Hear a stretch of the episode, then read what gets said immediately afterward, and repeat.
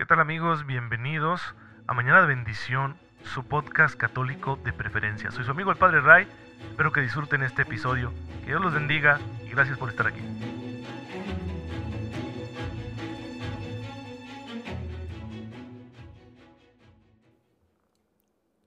Muy buenos días hermanos, bienvenidos a su podcast católico favorito, Mañana de Bendición. Soy su amigo el Padre Ray, espero en Dios que se encuentren muy, pero muy bien, gozando de cada cosa buena que el Señor quiere darnos porque nos ama.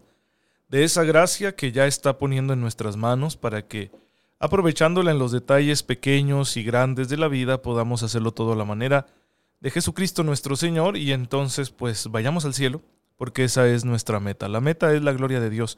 No vamos a quedarnos aquí para siempre y qué bueno, porque aunque esta vida sea muy bonita, es imperfecta, tiene una buena dosis de dolor, de sufrimiento. La felicidad verdadera nos espera en la gloria de Dios. Y esto no es para nosotros una fantasía como para consolarnos, sino que es eh, una verdad que está fundamentada en el testimonio de Jesucristo nuestro Señor. Y Él mismo es la verdad, por eso creemos que nos ha enseñado el camino y la meta con seguridad. Confiamos entonces en que es segura la salvación siempre y cuando nosotros querramos aceptarla, acogerla en nuestro corazón. El cielo está abierto para todos siempre y cuando vivamos en una constante conversión, con la ayuda precisamente de la gracia. Déjenme contarles el día de hoy de San Evaristo Papa, uno de los santos a los que estamos celebrando. Se desconoce la fecha de su nacimiento, eh, se tiene con más seguridad la fecha de su deceso aproximadamente hacia el año 107. Estamos hablando de la más antigua antigüedad cristiana. Estamos hablando de que él muere a inicios del siglo II. El Papa San Evaristo va a aparecer en las listas de los sucesores de Pedro como el cuarto sucesor, el cuarto Papa. Primero será San Pedro, después vendrán Lino y Cleto, el Papa Clemente, de quien se sabe un poquito más porque se conservan algunos escritos, y luego San Evaristo. Hay testimonios muy antiguos acerca de él, ¿sí? aparecen los catálogos papales del siglo II, que son usados por San Ireneo y San Hipólito, dos escritores también de la antigüedad cristiana, que nos han dejado una evidencia preciosa acerca de cómo era la vida de la iglesia en aquel entonces. La misma lista le concede ocho años de pontificado que cubren desde fines del siglo I hasta comienzos del siglo II, aproximadamente del año 98 hasta el año 107. Las fuentes históricas más antiguas no ofrecen información auténtica sobre él. San Eusebio de Cesarea, que fue un, escritor, vamos a decirlo, un historiador eclesiástico, que tiene un libro que se llama así Historia Eclesiástica, dice que sucedió a Clemente como obispo de Roma, dato que ya era conocido con anterioridad por San Ireneo. Los escritos de San Ireneo, eh, particularmente contra los herejes, esa obra suya también importantísima en la historia de la Iglesia, es más antiguo que el libro de historia eclesiástica de San Eusebio de Cesarea. Entonces eso ya se sabía desde la antigüedad. en el Liber Pontificalis, eh, un libro también muy antiguo que registra y la vida de los sucesores de Pedro, dice que Evaristo provenía de una familia griega y que era hijo de un judío de Belén. También le atribuye el reparto de iglesias definidas como títulos a los presbíteros de la iglesia de Roma y la división de la ciudad en siete diaconías. Bien, esos datos los recoge este libro, pero este libro es del siglo V, entonces no estamos tan seguros de, de que realmente haya sido así.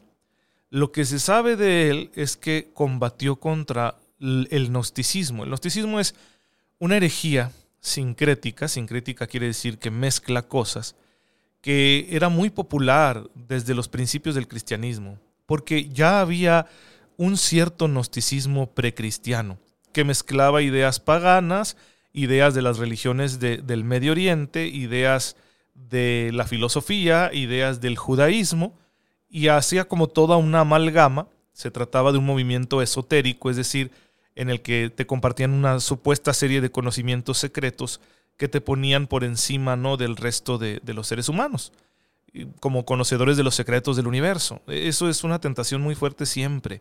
No hay época que no se vea tentada por eso, ¿no? Decir, yo estoy entre los elegidos y conozco los secretos de la existencia.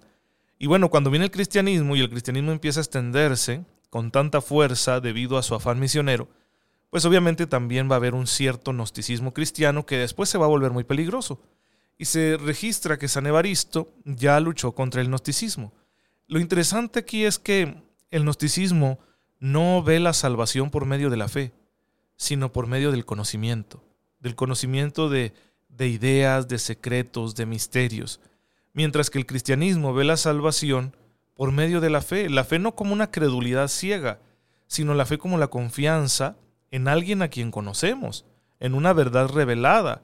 Por lo tanto, la fe produce una relación. Lo que nos salva es la relación que tenemos con Dios, el ser hijos suyos por medio de Cristo. El gnosticismo va a ser una religión esotérica, es decir, que solo eligen algunos cuantos para revelarles estos secretos, mientras que el cristianismo va a ser una religión exotérica, es decir, es para todos. No hay secretos, ¿sí? Lo que Jesús ha dicho se le dice a todo mundo. Hay una evangelización pública. Pues bien, por eso van a ser grandes enemigos y si bien el gnosticismo va a tener muchas caras y sigue presente hasta nuestros días, la batalla con él es fundamental. Yo estoy convencido que detrás de todo lo que es contrario a la palabra de Dios en la vida de los hombres está el gnosticismo más allá de las debilidades, de los pecados que siempre vamos a tener y tendremos que estar luchando con ellos, el gnosticismo es un problema porque contamina con ideologías eh, la vida de las sociedades humanas y nos mete en situaciones muy complicadas, porque al rechazar el papel de la fe, pues entonces nos creemos volver autosuficientes y capaces de acceder a los secretos del universo que traerían a este mundo la famosa utopía, ¿no? Eh, una existencia superior para el hombre. Y eso nunca sucede, lo que sucede es todo lo contrario. Lo que suceden son cosas abominables. Pues bien, hermanos, por eso siempre hay que estar en guardia contra la tentación de creer que unas ideas secretas nos van a dar la salvación. No, nosotros creemos en la palabra revelada, en la palabra de Dios. Y creyendo en esta palabra sabemos que nos salvamos por la relación de amor que tenemos con el Dios que nos la ha dirigido. Esa es la esencia del cristianismo pues eh, San Evaristo se preocupó mucho de defender a la iglesia de la tentación del gnosticismo. Lo harían muchos otros eh, sucesores de Pedro, muchos otros obispos en la antigüedad cristiana, porque el gnosticismo siempre es peligroso. Hoy en día también tenemos que estar en guardia. Pero todo gira en torno a la persona de Cristo. Es Cristo el que nos revela la verdad. Si rechazamos el gnosticismo es porque es contrario a la revelación de Cristo esa revelación de Cristo tenemos que conocerla bien. De hecho, tenemos que conocer bien quién es Él. Por eso estamos aquí realizando este sencillo, humildísimo ejercicio de Cristología, un estudio teológico de la persona de Jesucristo nuestro Señor. Hemos llegado al punto de preguntarnos sobre su identidad y estamos revisando los títulos con los que el Nuevo Testamento describe a Cristo. Hemos hablado ya del título de Hijo del Hombre que Jesús se aplica a sí mismo y que es quizá de lo más original del Evangelio. Es decir, tenemos pruebas contundentes de que Jesús se describía a sí mismo con ese título, Hijo del Hombre. Pero también hay otro título que guarda quizá mayor profundidad, Hijo de Dios. Hay también por parte de Jesús una forma de revelar su identidad y el secreto más profundo de su personalidad, pero sucede de manera indirecta. Sucede cuando Jesús presenta al Padre indirectamente se está revelando a sí mismo como el Hijo, en un sentido único y trascendente. No es que Él busque su gloria al revelarse como el Hijo, es que al revelar la gloria del Padre, inevitablemente revela la suya propia. Va a ser principalmente el Evangelio de Juan donde Jesús se presenta como el Hijo en un sentido único y trascendente. La relación única entre el Padre y el Hijo la presenta Jesús mediante un conocimiento mutuo único, Así lo podemos leer en Juan 1.18, Juan 10.15, Juan 17.25. Un amor recíproco también exclusivo, otra de las características de esta relación entre Jesús y el Padre, como lo encontramos en Juan 5.20, Juan 14.31, busquen las citas bíblicas, mediante la unidad de ambos en la acción.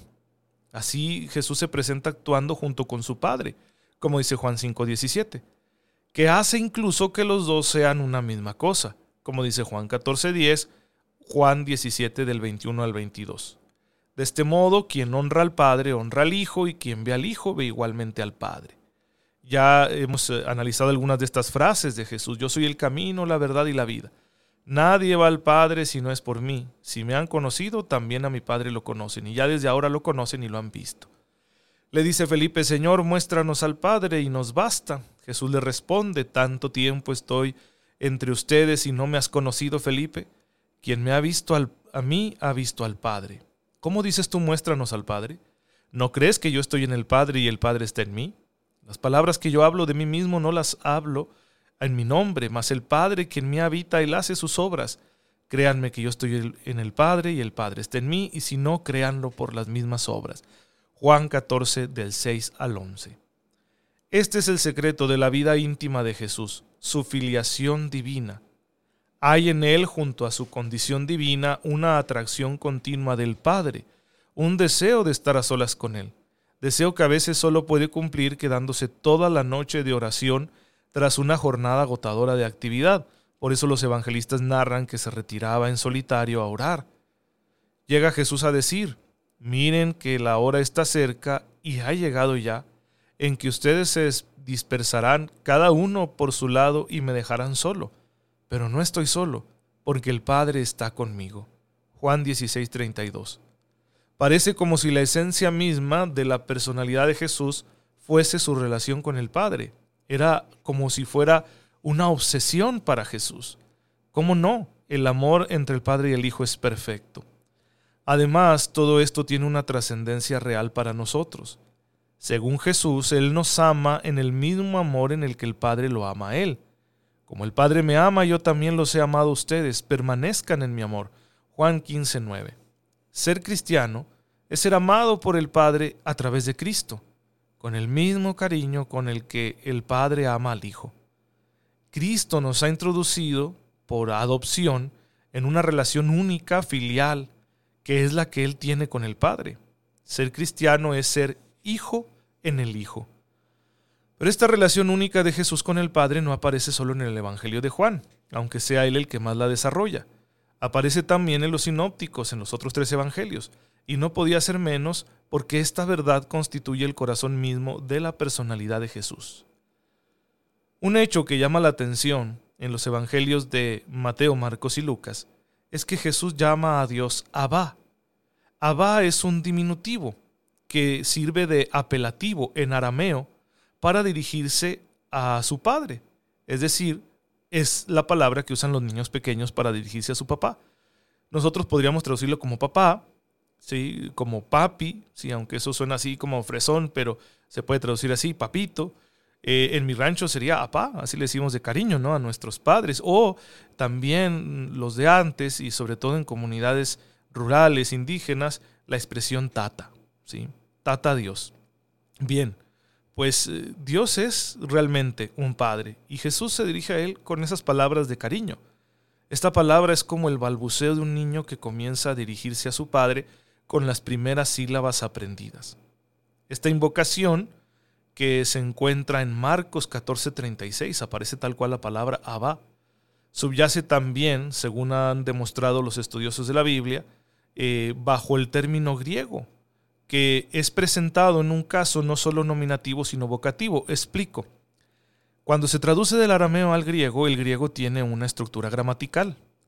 En esa estructura gramatical tenemos los denominados casos, es decir, el griego, como el latín y otras lenguas, por ejemplo el alemán y el ruso actuales, eh, se manejan por casos, es decir, la misma palabra, cambiando sus terminaciones, va a tener un significado distinto. Entonces hay dos casos, uno es el nominativo para designar simplemente una cosa, ¿sí? un sustantivo, pero hay otro caso que sería el vocativo, que es cuando se utiliza como una exclamación. Por ejemplo, no es lo mismo decir la rosa, eso sería un nominativo, que decir, oh, la rosa, en un sentido quizá exclamativo, poético, bueno, eso es un vocativo en nuestras lenguas. Entonces es interesante que en el griego de los evangelios aparece esa expresión en vocativo, ¿sí? en griego, jo pater, ¿sí? es decir, oh padre, lo está como llamando, padre, oye papá. Es muy interesante e-, ese, sentido que posee la lengua griega de los evangelios. Así lo podemos encontrar en Marcos 2.36, en Mateo 11.26, en Lucas 10.21. Y esta es la evidencia que indica que detrás se encuentra el original arameo Abba, ¿sí? que en tiempos de Jesús se empleaba tanto para el vocativo como para expresar el estado enfático de el Padre. Pues bien, este modo de llamar a Dios es exclusivo de Jesús, no se encuentra en la literatura profética, en los libros del Antiguo Testamento, tampoco se encuentra en los escritos de los rabinos contemporáneos del tiempo en el que Jesús estuvo en esta tierra. No deja de ser curioso, además, que cuando Jesús se dirige personalmente en oración a Dios, nunca le llame Dios, sino Padre. Usa el término de Dios cuando habla de Él ante los otros, como en Mateo 5.8, en Mateo 9.34, pero no en su oración personal, solo lo hace en la cruz. Solo en la cruz llama a Dios Dios, en un sentido de interpelación. Dios mío, Dios mío, ¿por qué me has abandonado? Marcos 15.34, y que sabemos que Jesús está recitando el Salmo 22. Jesús distingue siempre su relación con el Padre de la nuestra. Por eso nunca dice nuestro Padre. Dice, subo a mi Padre y su Padre, a mi Dios y su Dios. Juan 20, 17. Esta distinción es una constante en Jesús. Solo en el Padre nuestro usa la fórmula nuestro, pero lo hace diciendo, es así como ustedes tienen que orar, ¿sí? Cuando oren digan, Padre nuestro, Fíjense bien que Jesús no está diciendo, vamos a hablar con nuestro Padre. Siempre la relación entre Él y el Padre es distinta, superior, más trascendente, que la relación que puedan tener los discípulos con el Padre. Como lo podemos ver en esa enseñanza del Padre Nuestro, según lo recoge el Evangelio de San Mateo, capítulo 6, versículo 9. Así que en la relación que Jesús tiene con Dios, con el Padre, se nos revela con mayor claridad su identidad. Esta relación es de filiación, realmente se comporta como un hijo con su papá. Y comparte esta relación con todos sus discípulos, todos los creyentes estamos llamados a participar de esta relación entre el Padre y el Hijo, de manera que también nosotros seamos hijos. Pero siempre lo seremos de una forma distinta. La forma en que Jesús es el Hijo es siempre superior, más trascendente, radicalmente distinta de la forma en la que ustedes y yo podemos llamarnos hijos de Dios.